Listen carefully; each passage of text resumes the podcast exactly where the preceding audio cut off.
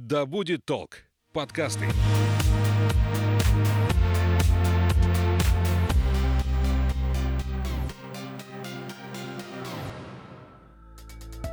Привет, я Настя, это подкаст «То не туда». Несколько недель назад завершилась КОП-27, конференция, где собираются представители всех стран, ратифицировавших рамочную конвенцию ООН об изменении климата в 1992 году. Герой этого эпизода Василий Яблоков, руководитель направления климат и энергетика Greenpeace в России. Он был наблюдателем на КОП и расскажет о том, как прошла конференция и какую роль она играет в климатической повестке. Наливайте чай или кофе в свой многоразовый стакан и вслушивайтесь. Мы начинаем. Василий, привет. Привет. Ты не первый раз уже побывал на КОП. Расскажи, для чего ты туда ездишь? На самом деле, не то, что я решил, вот, а я вхожу в делегацию Greenpeace International, а, которая ездит на КОП с самого начала а, появления этой конференции, а, потому что это, наверное, самый важный такой момент, когда весь мир решает, что делать с изменением климата, Все внимание обращено на эту проблему. Приезжают мировые лидеры, приезжают э, главы компаний, министры, все некоммерческие организации, общественные бизнесы, все-все-все. А, и с каждым годом все больше и больше людей приезжает, то что тема становится все более животрепещущей и важной. И да, это такой момент, когда за эти две недели, которые идет конференция, можно о чем-то договориться. Это очень важно, и Greenpeace каждый год ездит туда. Да, э, делегация, конечно, меняется. Мне так сказать, посчастливилось уже второй раз э, побывать. Что тебе вообще лично дает эта конференция? Не знаю, новые знания, новые знакомства или что-то еще дополнительное другое? Э, как скажем, она э, заземляет если мне кажется, что климатическая политика движется в какую-то там правильную сторону, там э, все идет своим чередом, все выполняют э, обещания, которые они на себя взяли. Ну, потому что очень много красивых слов э, звучит, э, много э, громких заявлений каждую конференцию, а потом ты приезжаешь на следующую конференцию, а ничего не произошло, в общем. Такой чек с реальностью происходит, то есть ты Э, видишь, что на самом деле происходит и что является, наверное, таким главным драйвером э, всех изменений всей климатической политики. Э, и в очередной раз я, например, ну, убедился, что главным драйвером э, изменений, э, вот, или точнее отсутствие изменений, э, является очень сильное лобби ископаемой индустрии, а, которая очень сильно представлена на конференции, на климатической. То есть кажется, что на этой конференции собрались э, все главные защитники климата, э, все ученые, все мировые лидеры, все говорят, как они будут спасать планету, но нет, на самом деле на конференции очень много лоббистов ископаемой индустрии, которая, в общем-то, ответственна в первую очередь за тот кризис, с которым мы сейчас сталкиваемся, и она защищает позиции. Но в конце концов, на самом деле, потихонечку, потихонечку, там вода камень точит, а, о чем-то удается договориться, сторговаться, я бы так сказал, потому что все на самом деле упирается в деньги. Э, и да, это очень важно находиться, когда ты избавляешься от всех иллюзий, вот, а, от, от того, что слова, а что на самом деле какие-то конкретные действия. Для тех, кто, как и я, никогда не был на конференции, расскажи, как это вообще изнутри устроено. В течение этих двух недель проходит несколько конференций э, по разным механизмам, по разным соглашениям. То есть есть отдельно конференция сторон рамочной конвенции ООН, есть отдельная конференция э, в рамках Парижского соглашения, есть конференция в рамках Киотского протокола, еще несколько э, условно саммитов, которые проходят э, одновременно. И во всех этих саммитах участвуют э, переговорщики. Вот, это переговорщики от стран. Э, чаще всего, ну, то есть э, я могу судить э, по России, кто это. Это представители министерств, а, то есть, например, от России там Министерство экономического развития, Министерство природных ресурсов, МИД. Ну, такие три, наверное, МИД э, играют там более важную роль, потому что это международные отношения, вот, и там нужно все, в общем, фильтровать, э, так, чтобы это все соответствовало там, внешнеполитической стратегии и прочее, прочее. Вот, э, я подозреваю, что в других странах такая же история. Ну, то есть, в основном это э, чиновники, которые ведут, собственно, эти переговоры. И, ну, как бы среди чиновников есть, а, так скажем, узкие специалисты по конкретным каким-то темам переговоров, потому что э, в чем на самом деле весь смысл этих переговоров? Э, люди пытаются договориться о, о конкретных словах, даже как бы иногда о порядке слов, э, о знаках препинания. Ну, в общем, все, все очень банально. А, и эти слова довольно общие. То есть это не какие-то там конкретные цифры, там, не знаю, кто, кому, что, вот. А это, в общем, какие-то там а, слова из серии мы призываем страны мира э, усилить свои амбиции по переходу туда-сюда. И, в общем, да, и, и все такие, э, кто-то пишет драфт, вот, то есть есть рабочие группы, разные группы стран предлагают свои драфты, потом эти драфты обсуждают. Э, в качестве фасилитаторов выступает президентство конференции, которое на себя берет принимающая сторона. То есть э, в этом году президентом конференции был Египет. Вот так как все это происходит. То есть это параллельный такой процесс переговорный, где обсуждается очень много всяких технических документов, э, общих документов и так далее. И э, в процессе, как бы, результатом всей этой работы это согласованные позиции, которые там принимает президентство, вот, и потом озвучивает э, на всяких пленарных заседаниях. И вокруг этого разворачивается карнавал гигантский, то есть там просто праздник какой-то, потому что Э, страны приезжают со своими павильонами, это называется. И в этих павильонах проходит в каждом павильоне еще своя конференция.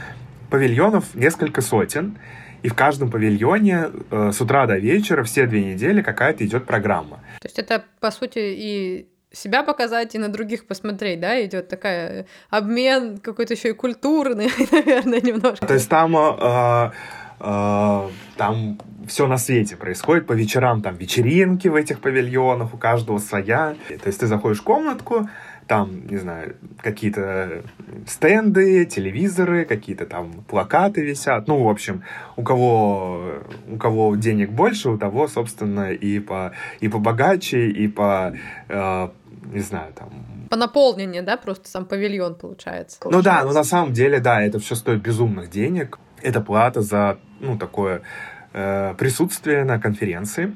Вот. И у всех реально нон-стопом идет в каждом павильоне своя конференция. То есть, кроме того, что есть переговоры, еще у тебя идет 200 конференций, а еще есть э, несколько десятков залов, в которых идут пресс-конференции, в которых идут, ну, просто какие-то там выступления. То есть, э, это все наслаивается, это все идет одновременно. То есть, если посмотреть, то одновременно у тебя идет 100 мероприятий. Вот, и они все про климат. Часто на вот этих, в этих павильонах вещи звучат очень далекие от климата, очень далекие от каких-то реально благих целей, то есть там очень много гринвошинга.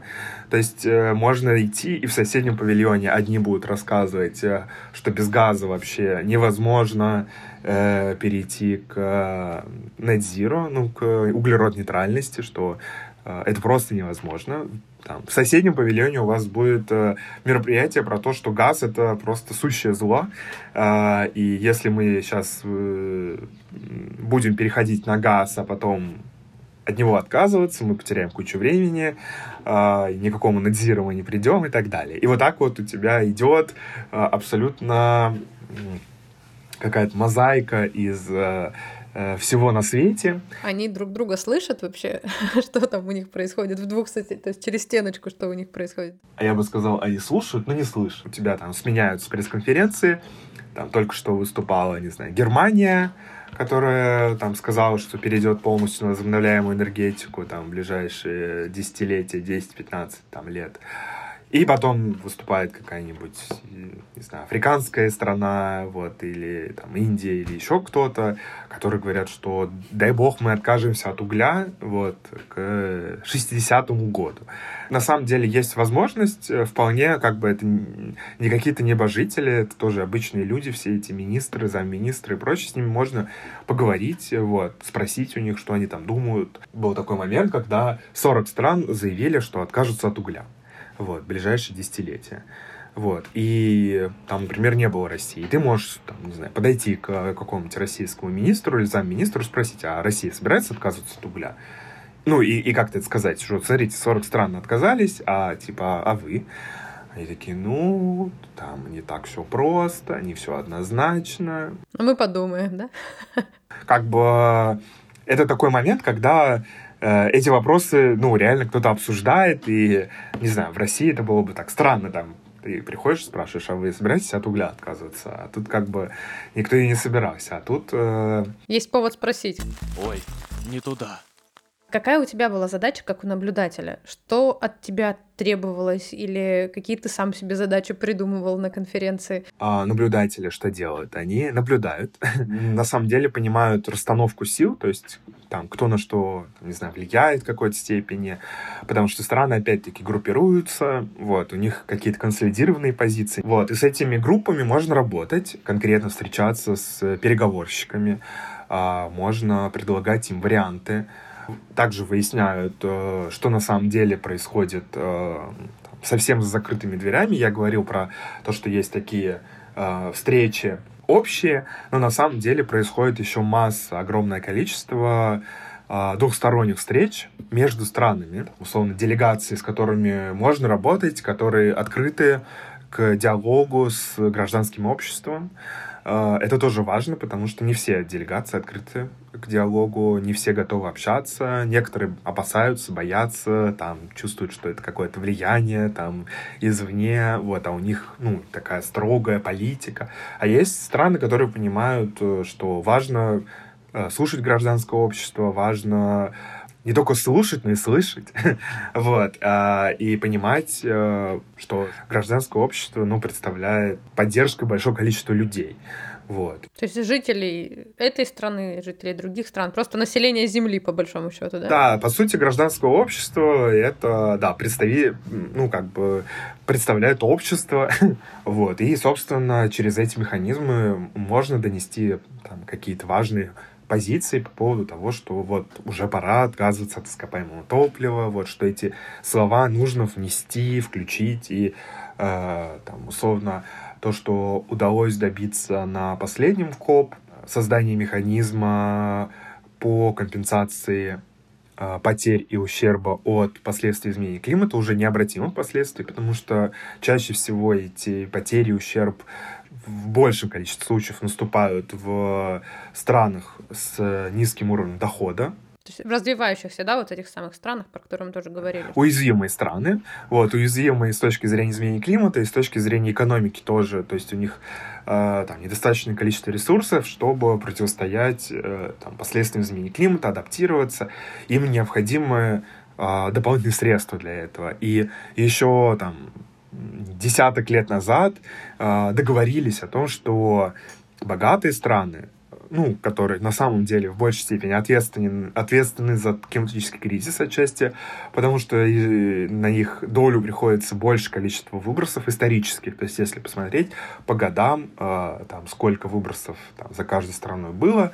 э, то на них приходится, конечно же, больше часть, чем на те страны, э, уязвимые, которые сейчас больше страдают, они, э, у них там, экономика на совершенно другом уровне развития, и выбросов у них гораздо меньше было, вот, но при этом последствия они на себя ощущают гораздо сильнее. И вот только в этом году удалось договориться о финансовом механизме, о том, что этот э, будет создан фонд, Будут перенаправляться, да, то есть вот эти вот деньги распределяться между этими странами. Да, собственно, богатые страны будут платить в этот фонд, а из этого фонда уже целевым образом э, будут деньги идти на компенсацию вот, потери ущерба.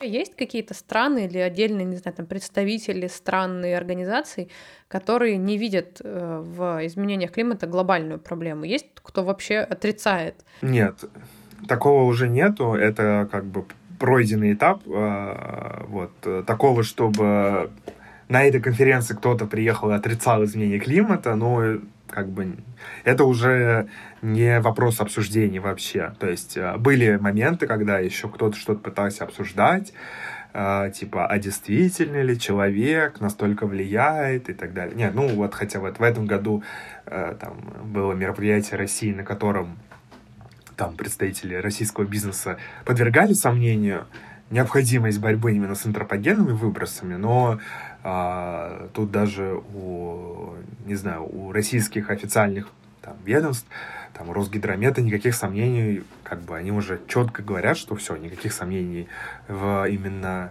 влияния антропогенных выбросов нету, и надо как бы перестать э, вот эти все, отбросить сомнения э, в том, что э, все это естественные циклы, и на это невозможно повлиять. Но это не вопрос конференции вообще. На другом уровне, да, уже диалог немножко идет, то есть уже все признают. А, все как бы принимают э, последние научные данные, а последние научные данные, они э, собираются межправительственной группой экспертов об изменении климата, МГИК, там, на английском IPCC, в доклады, то есть это ревью огромного количества рецензируемых научных статей, и в них участвуют в том числе и российские ученые, и как бы они посвящены и вопросам как бы физическим основам изменения климата, и там вопросам сокращения э, выбросов, и там собираются все как бы актуальные научные данные, которые ну, как бы четко говорят о том, какая сейчас у нас э, стадия,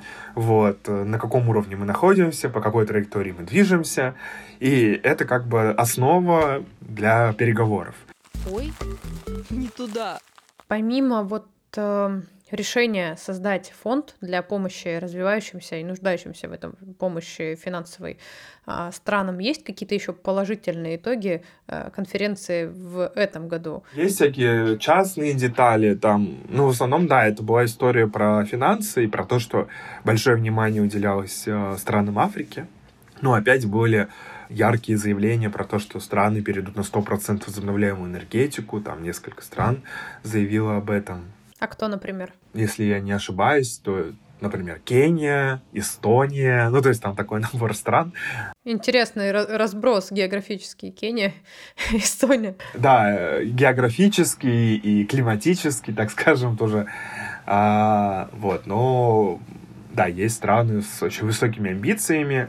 Ну, вот других глобальных прорывов вообще не было. В следующем году должна произойти ревизия, и в следующем году все-таки страны должны принести более амбициозные планы, чтобы это как-то соответствовало Парижскому соглашению.